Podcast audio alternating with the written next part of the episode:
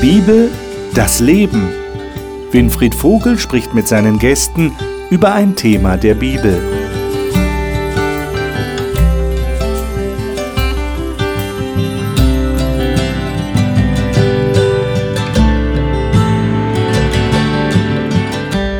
Liebe Zuschauer, ich weiß nicht, wie viel Sie selber lesen. Es gibt ja regelrechte Leseratten, die also Bücher verschlingen.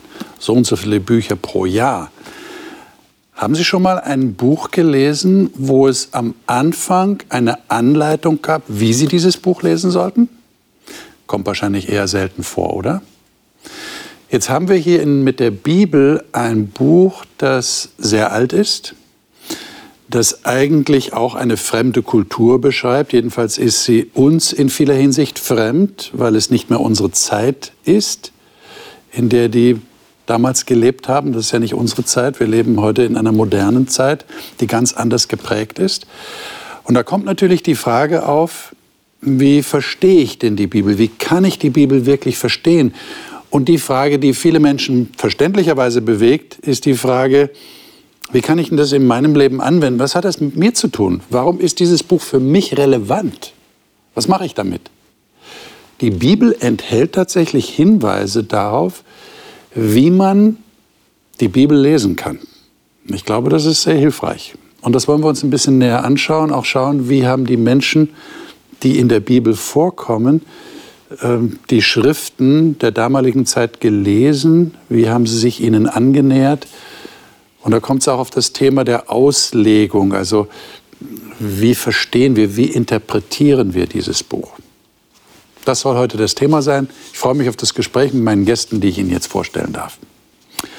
Marion Gaffron arbeitet als Personal- und Business Coach, um Menschen und Unternehmen zu helfen, den besten Weg zu finden. Sie sagt, Gottes Liebe spiele in ihrem Leben die zentrale Rolle.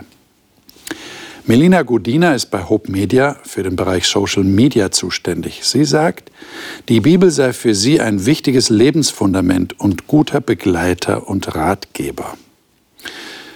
Dr. Igor Lorenzin lehrt Neues Testament an der Theologischen Hochschule Friedensau in Sachsen-Anhalt. Er sagt, die Bibel sei für ihn ein Handbuch des Glaubens, das ihn durch die darin erzählten Erfahrungen mit Gott persönlich stärkt. Dr. Karl-Heinz Oberwinkler kommt aus Kärnten in Österreich und arbeitet seit vielen Jahren als Arzt im Krankenhaus. Er sagt, dass er sich sein Leben ohne Glauben an Gott und ohne Hoffnung auf das andere Leben nicht vorstellen kann. Wirklich verstehen ist unser Thema. Ich freue mich, dass ihr da seid. Und ich würde vorschlagen, wir lesen den ersten Text, Johannes Kapitel 1, die Verse 38 bis 45. Wer könnte das mal lesen? Ich würde vorschlagen, Nelina, du mhm. hast die Elberfelder Übersetzung. Genau. Sei doch so gut, lies mal die Verse 38 bis 45. Jesus aber wandte sich um und sah sie nachfolgen und spricht zu ihnen: Was sucht ihr? Sie aber sagten zu ihm: Rabbi, was übersetzt heißt Lehrer. Wo hältst du dich auf? Er spricht zu ihnen: Kommt und ihr werdet sehen. Sie kamen nun und sahen, wo er sich aufhielt, und blieben jeden Tag bei ihm. Es war um die zehnte Stunde. Andreas, der Bruder des Simon Petrus, war einer von den Zweien, die es von Johannes gehört hatten und ihm nachgefolgt waren. Dieser findet zuerst seinen eigenen Bruder Simon und spricht zu ihm: Wir haben den Messias gefunden, was übersetzt ist Christus. Und er führte ihn zu Jesus. Jesus blickte ihn an und sprach: Du bist Simon, der Sohn des Johannes. Du wirst Kephas heißen, was übersetzt wird Stein. Am folgenden Tag wollte er nach Galiläa aufbrechen und er findet Philippus und Jesus spricht zu ihm, Folge mir nach. Philippus aber war von Bethsaida, aus der Stadt des Andreas und Petrus. Philippus findet den Nathanael und spricht zu ihm, wir haben den gefunden, von dem Mose in dem Gesetz geschrieben und die Propheten, Jesus, den Sohn des Josef von Nazareth. Das finde ich eine interessante Geschichte, was hier passiert. Da sind also Leute, stellt sich heraus, sind ja relativ einfache Fischer. Und die finden jetzt Jesus und sagen, wir haben den Messias gefunden, wie er in Mose und den Propheten beschrieben wird. Ähm, was schließt ihr daraus? Die haben hier einfach das verstanden, die haben das einfach entdeckt und es war für sie klar Das musste ihnen keiner mehr erklären. Haben die so viel Vorbildung gehabt in den Schriften, dass sie wussten, boah, das ist er? Oder wie, wie läuft das? Wie versteht man denn wirklich? Also ich habe den Eindruck, dass sie ihn gesehen haben mhm. und es klingt jetzt vielleicht ein bisschen komisch, gespürt oder dass, dass da die Zusammenhänge so, ja genau, das passt. Also irgendwas haben sie in ihm entdeckt, was vielleicht auch ihre Sehnsucht nach dem Messias war. Ich weiß es nicht. Also wir wissen ja auch von den Pharisäern zum Beispiel, die haben es ja nicht entdeckt in Jesus. Und ich finde das so erstaunlich, dass sie gerade auch, weil sie Fischer waren, ihn sehen und ja, und er sagt, folge mir nach und sie folgen nach. Hm. Also wie einfach es sein kann, sehe ich an dieser Geschichte und ganz erstaunlich. Also Johannes berichtet uns hier, dass sie das in Verbindung bringen zu Gesetz und Propheten, zum Alten Testament, zu dem, ja. was sie gelesen haben. Ja. Also anscheinend haben die selbst auch geforscht. In Synagogen damals oder waren zu Hause auch belehrt. Äh, die haben tatsächlich die Schriften gelesen und das, was sie aus den Schriften verstanden haben, haben die in Jesus erkannt. Hm. Und das, das haben sie selbstständig gecheckt, würden wir heute sagen, neudeutsch? Ja, Hat sie keiner darauf hingewiesen? Ja, hier, der eine schon, ne? Ja, Johannes. Der, der kam ja, der, der sagt dann, wer war das nochmal hier? Äh, 43 findet, Jesus findet Philippus und sagt, folge mir nach. Und der Philippus findet dann den Nathanael. Ja, so eine Kettenreaktion. Also ja. ganz am Anfang, das haben wir jetzt nicht gelesen, ist Johannes der Täufer, der predigt. Mhm. Und da kommen ja die Ersten und, und entdecken Jesus dass, also glauben dem Johannes, dass das, der da ist, Jesus ist. Mhm. Und dann sagen die es weiter. Der Andreas, seinem Bruder Simon, sagt, wir haben Jesus entdeckt. Und, und so erzählen die es weiter. Und irgendwie sind da Menschen da, die es glauben und kommen. Und ja, stimmt. Ich meine, würdet ihr jetzt vermuten, davon ausgehen, dass Jesus denen irgendwas erzählt hat? Ich meine, der ist doch nicht einfach an ihnen vorbeigegangen und hat gesagt, hallo, ich bin der Messias. Und dann gehen die schon zum nächsten und sagen, ha, der Messias ist uns begegnet. Ja, es ist wie, ja wie fast eigentlich noch andersrum. Also nochmal in Vers 7, 37, also erstes Johannes sagt, das ist das Lamm Gottes. Mhm. Und dann wandten sich seine beiden Jünger um und folgten Jesus. Und Jesus schaut sich um und sagt, was wollt ihr? Und sie, ja, wir wollen mit dir, wir wollen dir folgen. Wo bist du zu Hause? Wo, wo, wo bist du? Wir wollen deine Nähe suchen. Also das war, also Jesus erscheint mir hier im Text sehr passiv. Und das ist dann passiert, weil da ein Prophet war, sprich Johannes der Täufer, mhm. der ihnen gesagt hat, das mhm. ist er. Mhm. Okay. Das ist wahrscheinlich eine gute Mischung aus äh, dem, was sie aus den Schriften kennen, ja. dann jemand, der es ihnen sagt und das, was sie sehen und spüren, wie du das gesagt hast. Und man muss ja auch bedenken, zu der Zeit haben die Leute ja wirklich darauf gewartet, dass da jemand mhm. kommt. Die waren ja so, ach, wann kommt der endlich? Und das war ja die Erlösung im Grunde, dass da endlich Hoffnung war, dass es er vielleicht, dass er vielleicht der Richtige dann ist. Mhm. Und ähm, ich denke, das spielt alles dann zusammen und dann ist es klar. Das heißt, das wäre dann, wie wir das bezeichnen würden, eine Auslegung der Schrift. Also in dem Fall wäre es Johannes der Täufer, der sagt, jetzt mit meinen Worten, ich lege euch jetzt mal Mose und die Propheten aus und sage euch, das ist er. Wie läuft denn das heute? Wie läuft, haben wir auch so Johannes äh, der Täufer oder wie, wie, wie erlebt ihr das denn? Wie findet man denn heraus, das ist der Richtige, das ist Jesus, das ist der Erlöser? Ja, ich würde schon sagen, dass es eine, durchaus eine Kombination mhm. von Elementen ist, die wir hier finden. Wir haben hier äh, sicherlich ein Element, das ist das persönliche Erleben, die persönliche Erfahrung.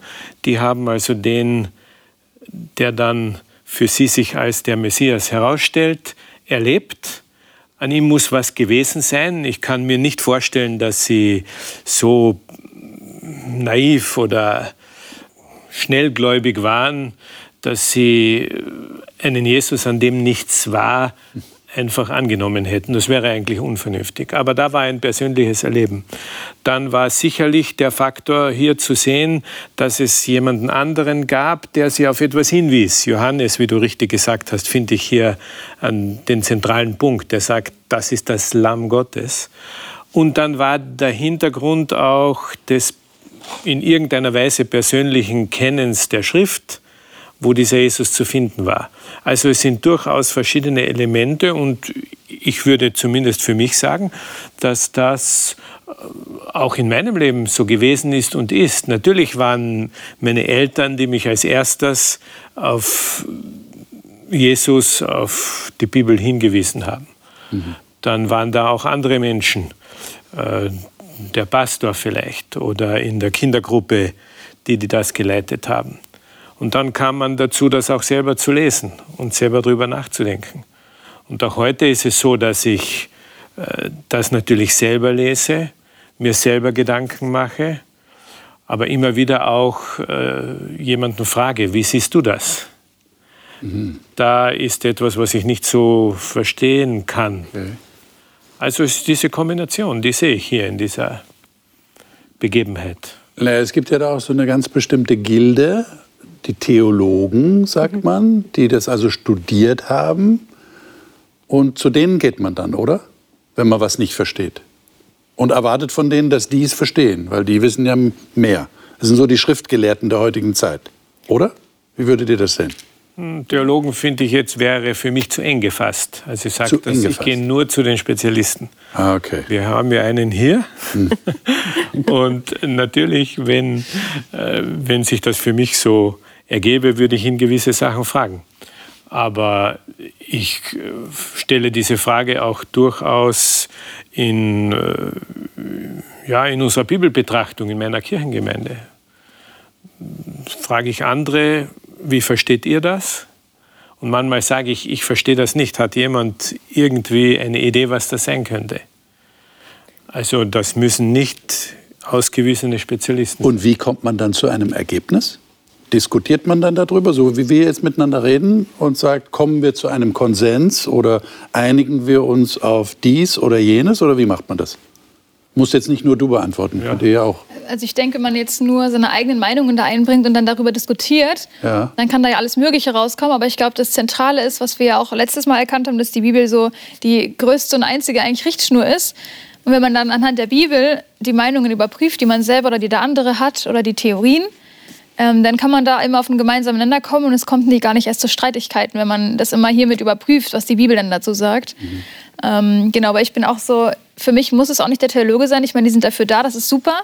Aber bei mir ist es auch oft so, dass ich dann Leute frage, wenn ich was nicht verstehe, wo ich so spüre, dass die irgendwie so, so rein mit sich und Gott sind oder wo man das Gefühl hat, das ist so ein Mann, eine Frau Gottes. Wo man das Gefühl hat, okay, die sind irgendwie, bei denen ist es so stimmig und authentisch. Und dann gehe ich auch gerne zu solchen Leuten und frage die. Mhm. Ich finde, die Mischung macht's letztlich. Mhm. Also bei den Finanzen sagt man auch streuen, ne? Risiko vermeiden.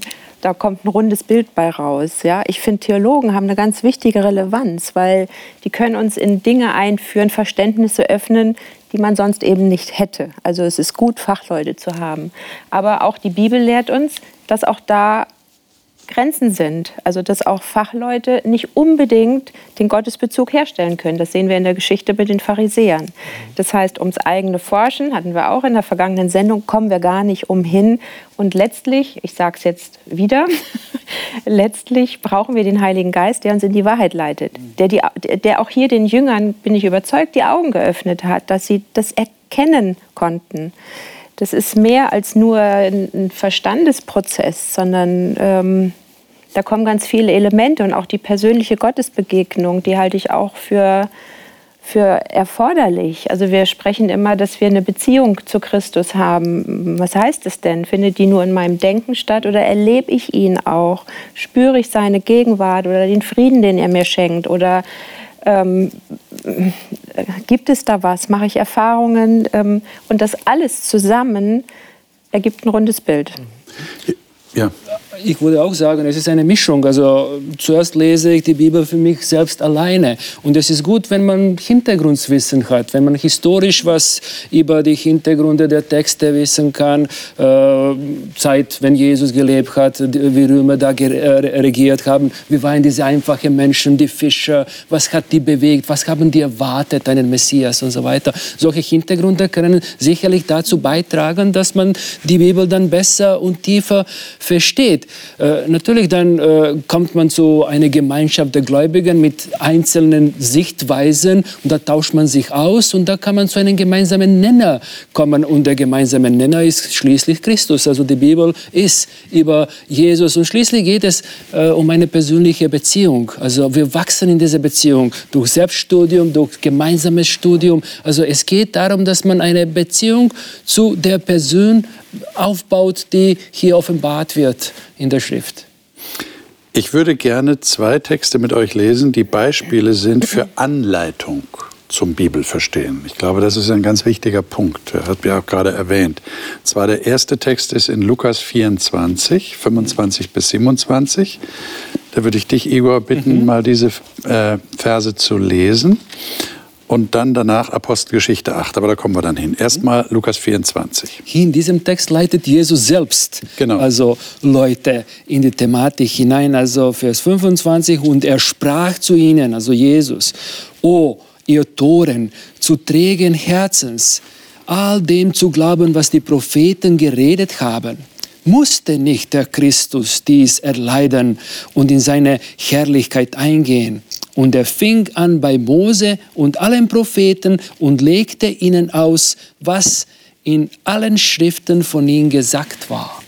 Ich meine, das ist ja schon spannend. Wir haben ja eben gerade in Johannes 1 gelesen, dass sie gesagt haben, wir haben den Messias gefunden, wie Mose und die Propheten von ihm geschrieben haben. Und jetzt, nach seinem Tod, und es war ja schon nach seiner Auferstehung, die sie noch nicht registriert hatten, sind diese beiden Jünger da unterwegs auf dem Weg nach Emmaus, dieses Dorf. Das hatten wir in einer vorigen Sendung schon mal. Und er muss es ihnen selber erklären, und zwar wieder anhand von Mose und allen Propheten. Mhm. Ich meine, es scheint nicht selbstverständlich zu sein, dass man das versteht, sondern man braucht eine Anleitung. Also hier gerade bei diesem Ereignis, also es geht um eine Enttäuschung. Man muss wissen, also worum es ja. hier geht. Also die zwei Jünger, die sind auf dem Weg von Jerusalem, die waren enttäuscht. Jesus wurde da gekreuzigt. Also ihre Erwartungen waren nicht erfüllt. Die waren auf was anderes fokussiert. Die haben anscheinend die Schriften nicht so ganz durchdrungen, nicht ganz verstanden. Und jetzt kommt Jesus zu diesen enttäuschten Menschen und erklärt denen und zeigt denen die Zusammenhänge, den roten Faden im Alten Testament. Und uns geht es auch manchmal so, wir sind manchmal auch enttäuscht. Und dann öffnen wir die Bibel und dann der Geist Gottes auf einmal wirkt in unseren Herzen und wir, wir verstehen es. Also, so geht das. Möglicherweise auch Dinge, die wir vorher schon mal gelesen hatten. Ja. Und jetzt plötzlich ja. verstehen wir sie. Mhm. Das hattest du ja auch schon angedeutet. Ja, ich bin ne? auch so erschrocken, wie, wie vergesslich, also ich sage jetzt mal Mann, aber ich, ich kann eigentlich nur von mir sprechen, wie vergesslich ich immer wieder bin. Mhm. Gerade wenn irgendwie Krisen kommen, man erschüttert wird oder eine Enttäuschung oder es nicht so glatt läuft oder es einfach halt nicht so gut geht und alles ein bisschen grau aussieht. Mhm. Und wie erhellend dann immer wieder es ist, wenn, wenn Gottes Wort spricht und diese Schleier wieder auflöst. Und ja, ich beneide die zwei schon, dass Jesus selber das mhm. war. Die Möglichkeit haben wir heute eben sehr ja. indirekt. Ja, über seinen Geist, hat er ja gesagt, ich bin über meinen Geist ähm, gegenwärtig. Ja. ja. ich wäre auch Aber, gerne dabei gewesen, ja. hätte zugehört. äh, einen Text in Apostelgeschichte 8 würde ich gerne mit euch lesen. Und zwar, äh, Karl-Heinz, wenn ich dich bitten darf, das mal aufzuschlagen, zu lesen. Apostelgeschichte 8. Und zwar äh, sind es die Verse 26 bis 35. Und das ist so ähm, hochinteressant, diese Geschichte, die da berichtet wird, dass wir die mal ganz lesen sollten. Ein Engel des Herrn aber redete zu Philippus und sprach, Steh auf und gehe gegen Süden auf den Weg, der von Jerusalem nach Gaza hinabführt, der ist öde. Und er stand auf und ging hin. Und siehe, ein Äthiopier, ein Kämmerer, ein Gewaltiger der Kandake, der Königin der Äthiopier, der über ihren ganzen Schatz gesetzt war, war gekommen, um zu Jerusalem anzubeten. Und er war auf der Rückkehr und saß auf seinem Wagen und las den Propheten Jesaja. Der Geist aber sprach zu Philippus: Tritt herzu und schließe dich diesem Wagen an. Philippus aber lief herzu und hörte ihn den Propheten Jesaja lesen und sprach: Verstehst du auch, was du liest? Er aber sprach: Wie könnte ich denn, wenn niemand mich anleitet? Und er bat den Philippus, dass er aufsteige und sich zu ihm setze. Die Stelle der Schrift aber, die er las, war diese. Er wurde wie ein Schaf zur Schlachtung geführt und wie ein Lamm stumm ist vor seinem Scherer, so tat er seinen Mund nicht auf. In seiner Erniedrigung wurde sein Gericht weggenommen. Wer aber wird sein Geschlecht beschreiben? Denn sein Leben wird von der Erde weggenommen. Der Kämmerer aber antwortete dem Philippus und sprach, ich bitte dich, von wem sagt der Prophet dies? Von sich selbst oder einem anderen? Philippus aber tat seinen Mund auf und fing mit dieser Schrift an und verkündigte ihm das Evangelium von Jesus. Mhm.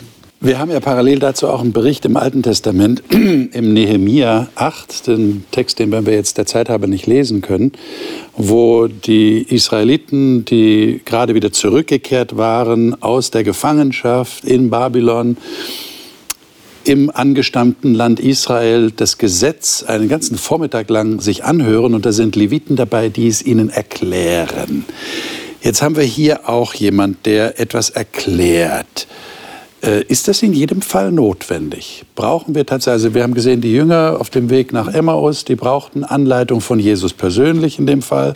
Hier ist es ein Diener von Jesus, ein Jünger, ein, der Philippus. Ist, das, ist Anleitung immer notwendig? Ich glaube nicht. Also ich glaube oft schon. also ich denke schon, dass es oft gut ist, angeleitet zu werden. Ja. Ähm, und äh, nicht nur deswegen, dass einer es besser versteht, sondern beide gemeinsam können auch daran wachsen. Ähm, also ist die Wirkung schon für zwei Leute da sozusagen. Aber ich denke, ähm, wenn jemand so nach Gottes Wort sucht und nach der Wahrheit sucht, ist er nicht von Menschen abhängig. Also Gott ist auch nicht von Menschen oder von anderen abhängig, dass jemand ihn verstehen kann, sondern er kann auch ganz alleine wirken durch sein Wort, durch den Heiligen Geist, den wir beim Lesen haben. Ähm, und ich denke, ähm, Gott ist da gar nichts unmöglich, wenn irgendjemand in der totalen Einöde lebt, Mutterseelen allein und findet eine Bibel und da gibt es niemanden. Was soll er denn machen? Das wäre ja unfair. Ja, das heißt, ich denke, Gott kann in solchen Situationen auch immer selbst erklären durch sein Wort reden. Aber es ist ein Geschenk, wenn man jemanden hat, der es einem erklären kann. Okay. Mhm. Darüber hinaus schreibt der Paulus sogar, dass es Menschen gibt, wo Gott direkt in ihr Herz sein mhm. Gesetz gelegt hat. Also ja. Gott ist wirklich kein Ding unmöglich. Aber es ist ja bereichernd. Wenn ich was dazu lernen kann, macht es mein Leben reicher. Also ich bin froh, dass ich die Bibel habe ähm, im Vergleich zu Menschen, die sie nicht haben. Sie macht mein Leben reicher. Und wenn ich habe auch viel erklärt bekommen im Laufe meines Lebens und es hat mir geholfen, viel zu verstehen. Mhm. Manches habe ich vielleicht über so im Laufe der Zeit auch wieder mal in den Mülleimer gekippt, weil es sich irgendwie doch nicht so ganz äh, also nachvollziehbar für mich aus heutiger Sicht ist. Es, es, es entsteht was man lernt, man lernt, man entwickelt sich auf verschiedene Art und Weisen und das hm. ist auf jeden Fall bereichernd. Also hier in dieser Begebenheit, was wir gerade gelesen haben, geht es um einen Äthiopier, einen Fremden, er kennt die Schriften des Alten Testaments, die Schriften der Juden gar nicht. Also er hat sich die Schriftrolle des Jesaja besorgt. Wahrscheinlich es geht um einen reichen Menschen, der sich sowas leisten konnte. Damals waren die Schriftrollen, also Bücher, sehr teuer, konnte sich nicht, nicht jeder sowas leisten. Und so ein reicher Mann liest jetzt. Also er will sich eduzieren, er will sehen, äh, woran glauben da die Juden, was bewegt sie. Und er versteht nicht. Und er braucht Einleitung von jemandem, der es weiß. Und da kommt ein Philippus und der kann ihm erklären. Etwas Ähnliches kam in Nehemiah Kapitel 8. Da geht es um die Juden, die aus der Gefangenschaft gekommen sind, aus der babylonischen Gefangenschaft. In der Gefangenschaft waren die versklavt. Die hatten keine Zeit dort, sich mit Schriften zu beschäftigen. Sehr oft gab es wahrscheinlich auch keine Schriften. Also, äh, und jetzt kommen die zurück zu ihrem Land. Und jetzt entdecken die wieder die Schriften und jemand muss sie anweisen. Generationen sind vergangen, die ohne Schrift aufgewachsen sind.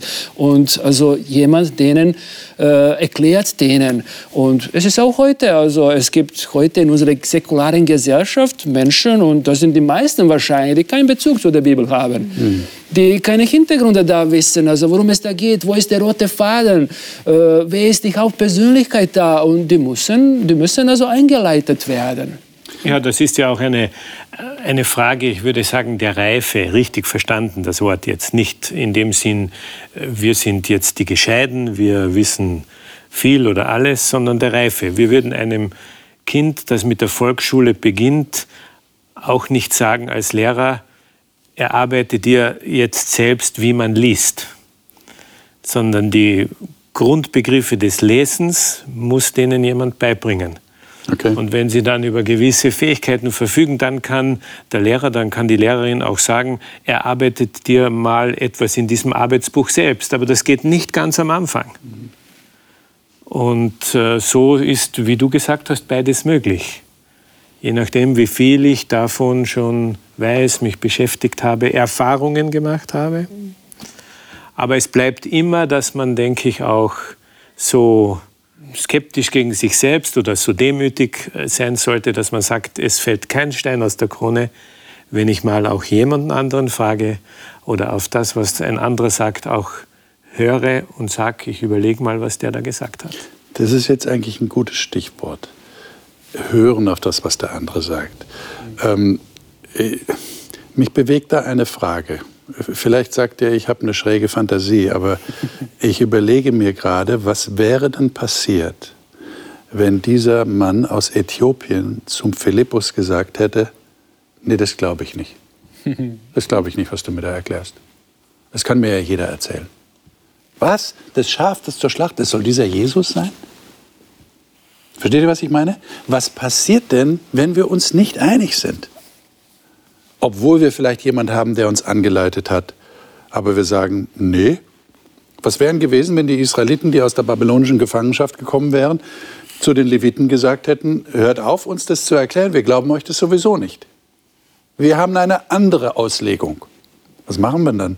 Dann wäre die Geschichte anders weitergegangen. Dann wäre die Geschichte anders weitergegangen. Also genau. bei der Szene hier beim Philippus finde ich schon bezeichnend, dass der Philippus von einem Engel des Herrn zu diesem Äthiopier geführt wurde. Ja. Und am Ende der Geschichte heißt es auch wieder, dass der Philippus auf sonderbare Weise auf einmal weg war. Also ich glaube, Gott wusste ganz genau, der Äthiopier, der ist jetzt offen der hat einen Moment des, des, Suchens und Fragens, wo er offen ist. Und Gott sorgt dafür, dass die Antwort kommt. Und das ist für mich ganz relevant, auch wenn ich über Gott und Christus und die Bibel nachdenke. Wenn ich nicht offen bin, dass von außen etwas in mich hineinspricht, dann kann ich es auch eigentlich gerade lassen. Also jetzt vielleicht ein bisschen radikal. Ähm, und dann kann man herrlich streiten aber ich finde, es bringt gar nichts, wenn keine Offenheit da ist. Also das kann man in meinen Augen gerade auch dann sein lassen. Und das kann auch passieren, wenn man die Bibel miteinander liest, dass man, wie du sagst, aufhören muss zu streiten, weil es keinen Sinn mehr macht, weil man nicht zusammenkommt, man kommt nicht zu einem Konsens? Würde ich sagen. Du hast ja zwei Beispiele gebracht, ich sehe die schon unterschiedlich. Der erste Teil deiner Frage, die sich auf den Kämmerer bezog, da sehen wir natürlich etwas, was wir Menschen äh, auch in der Diskussion oder wenn wir jemanden unterrichten möchten, sage ich mal so, nicht beeinflussen können. Dieses Geheimnis, dass jemand das Evangelium, und da geht es um das Evangelium, dass Jesus für Menschen gekommen, gestorben und sie damit ist und sie damit erlöst hat, das kann man bis zu einem gewissen Grad nicht ausdiskutieren, nicht begreifen.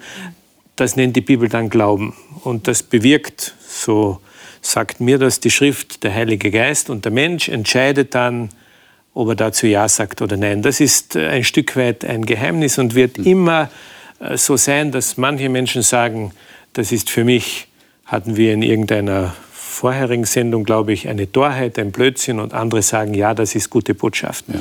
Das zweite Beispiel, dass die Israeliten sich da auseinandersetzen über äh, das Gesetzbuch, also gemeint war wohl die Torah, die fünf Bücher Mose und so weiter. Und da hätten sagen können, wir sehen das anders.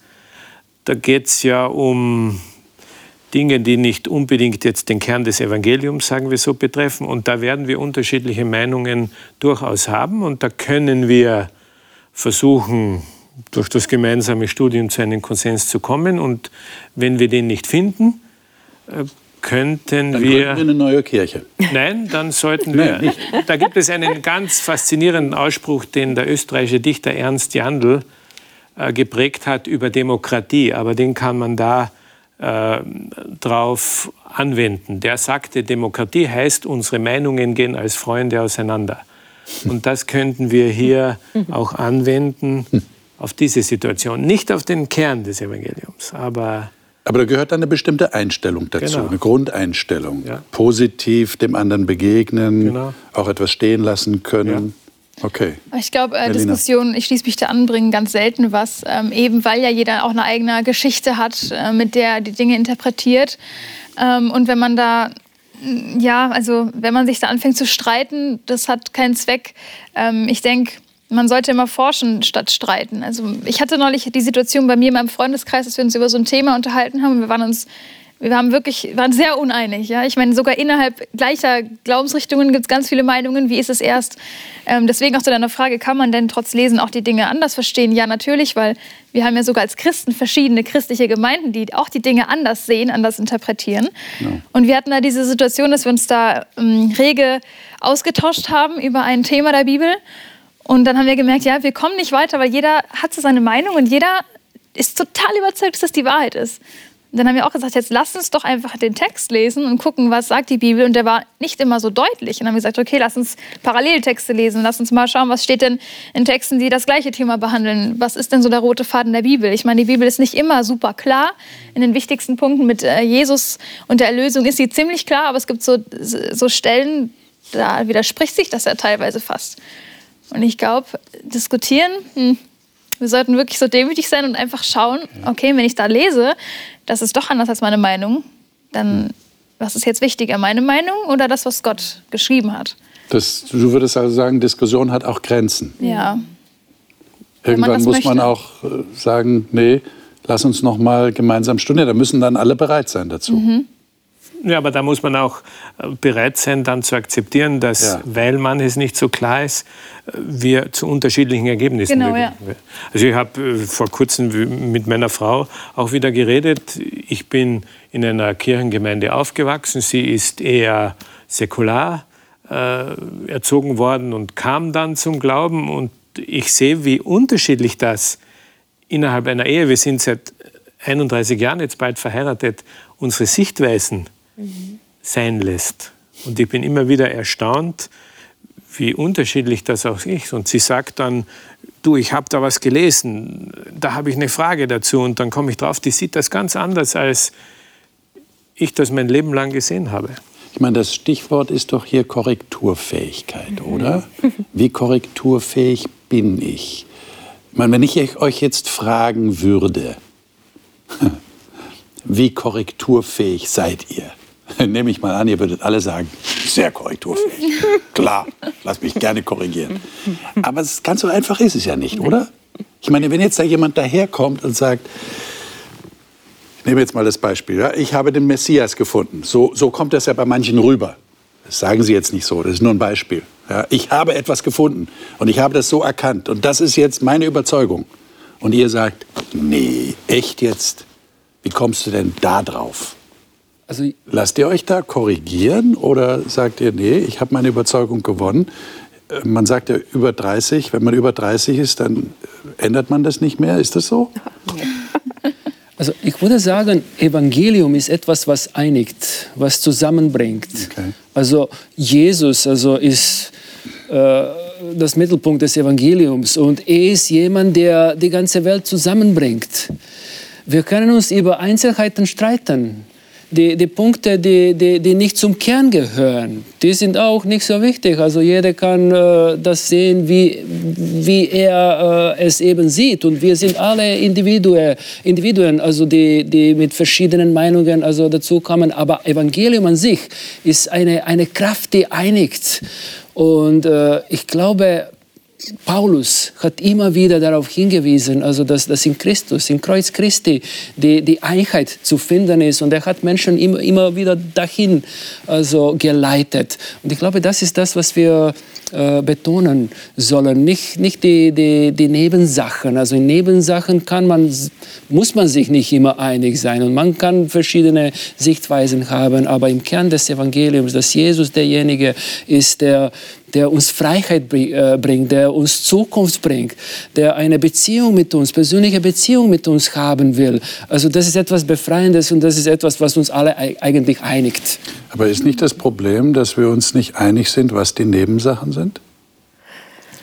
Versteht ihr, was ich meine? Das ist leider Ja, oft klar. ein Problem. Ja. Wir müssen erst mal diskutieren. Wenn sich alle einig wären, das sind alles Nebensachen und es geht nur um die Hauptsache, dann hätten wir wahrscheinlich, sage ich jetzt mal so ganz ungeschützt, eine Kirche, Ja, eine Kirchengemeinde ganz sicher. mit unterschiedlichen Ansichten in den Nebensachen. Ich würde gerne mal einen Begriff hier reinbringen, der für mich immer wieder der Schlüssel ist. Und das ist der Begriff Liebe. Okay.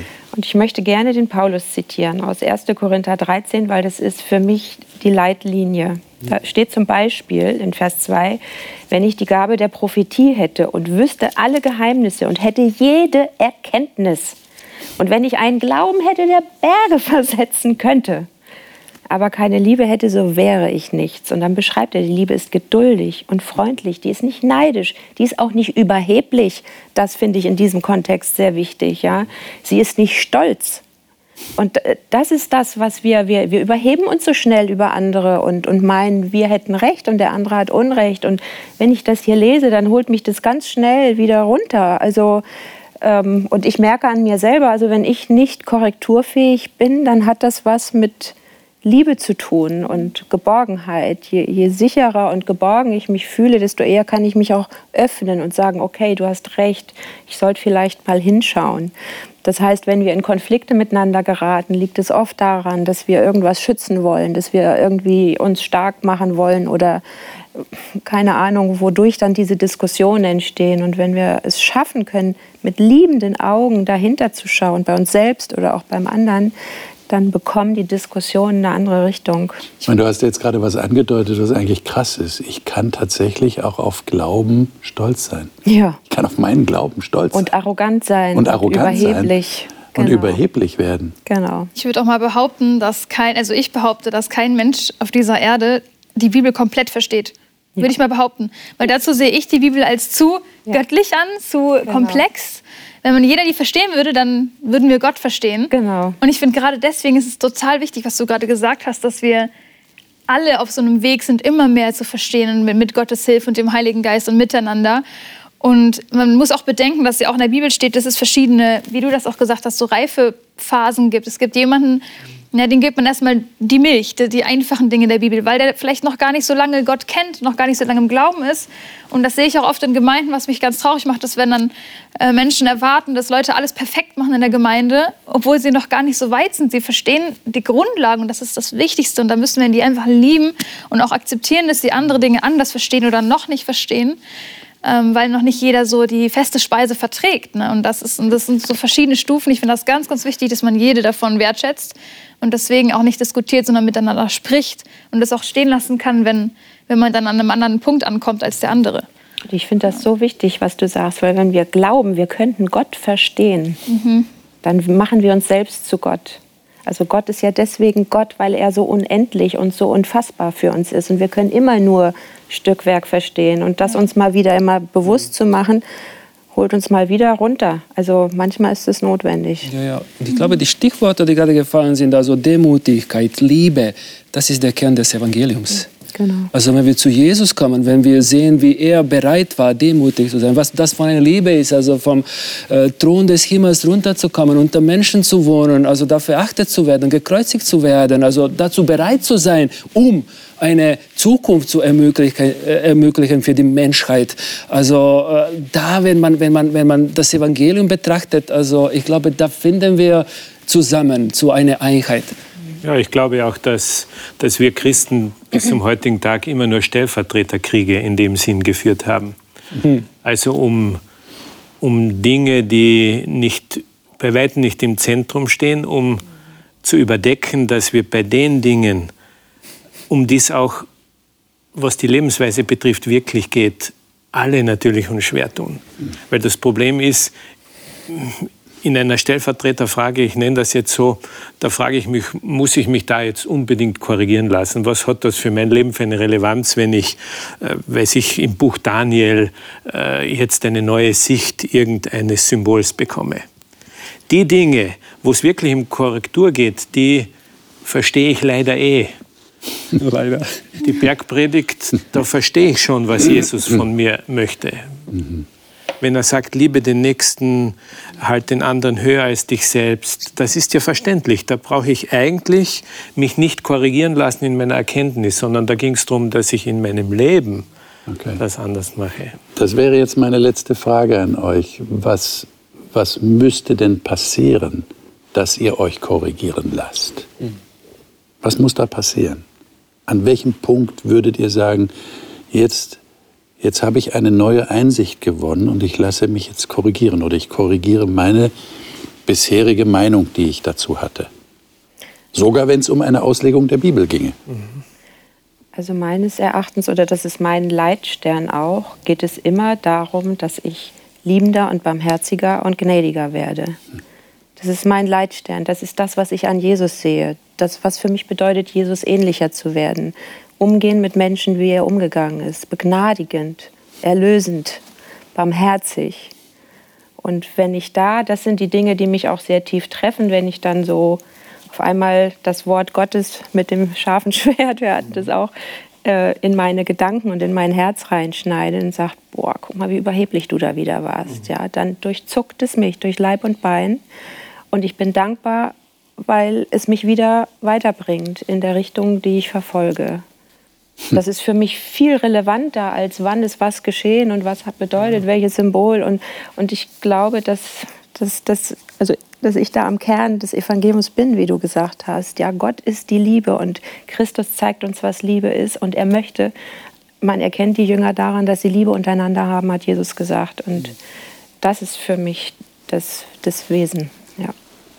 Und das ist etwas, was dich dann bereit macht, auch Korrektur anzunehmen. Weil ich es wunderbar finde, wenn Menschen mit mir gnädig und barmherzig sind. Mhm. Und das möchte ich gerne auch sein, lernen, mehr und mehr. Liebe Zuschauer, mir kommt gerade ein, glaube ich, wichtiger Gedanke. Ähm, haben Sie eine Bibel in der Nähe? Wissen Sie, warum ich das frage? Weil es wäre fatal, wenn Sie uns nur zuschauen beim Bibellesen. Es geht nämlich darum, wir müssen uns, so entnehme ich das dem, was die Gäste hier gesagt haben, wir müssen uns dem aussetzen, was die Bibel sagt. Wir müssen da wirklich drin lesen. Und wenn wir Anleitung brauchen, dann ja, natürlich holen wir uns die Anleitung. Wir wollen korrekturfähig sein. Und wir wollen den, den Haupt, das Hauptaugenmerk auf das legen, was tatsächlich die Bibel will, nämlich uns Gott vorstellen durch Jesus. Aber entscheidend ist, dass wir diesen Wunsch haben, ich möchte es wirklich verstehen. Und ich möchte nicht, sage ich mal, durch Quantität, weil ich sehr viel lese und mir dadurch vielleicht bei Gott ein paar Punkte verdienen will, ich bin ein Bibelleser, ich kenne die Bibel von vorne bis hinten, eigentlich am, am Kern vorbeigehen und nicht wirklich verstehen, so wie es den Pharisäern damals gegangen ist. Also ich habe den Eindruck, das ist so ein Appell, den ich an mich selber richte in erster Linie. Ich möchte die Bibel lesen. Ich möchte da reinschauen. Und ich habe von den Gästen hier immer wieder zu hören bekommen und Sie auch, weil Sie uns zugeschaut und zugehört haben. Da wird man korrigiert. Da bekommt man etwas für das Herz und für die Veränderung im Leben. Und das wünschen wir Ihnen auch. Das nächste Mal werden wir über einen Aspekt der Bibel reden, der auch sehr wichtig ist. Der ist heute schon mal angeklungen. Äh, Die Bibel ist ein Stück Literatur. Das bedeutet, wir sollten uns überlegen, wie ist der Text geschrieben, gibt es da irgendwie Poesie in diesem Text, wie ist die Struktur des Textes, wie ist der Zusammenhang des Textes, was will das Bibelbuch, was will der Autor, der dieses Buch geschrieben hat und so weiter und so fort. Darüber werden wir uns nächste Woche Gedanken machen. Wie immer hoffe ich, dass Sie uns gewogen bleiben und dann wieder dabei sind und uns zuhören und zuschauen und selber die Bibel lesen. Alles Gute und Gottes Segen Ihnen.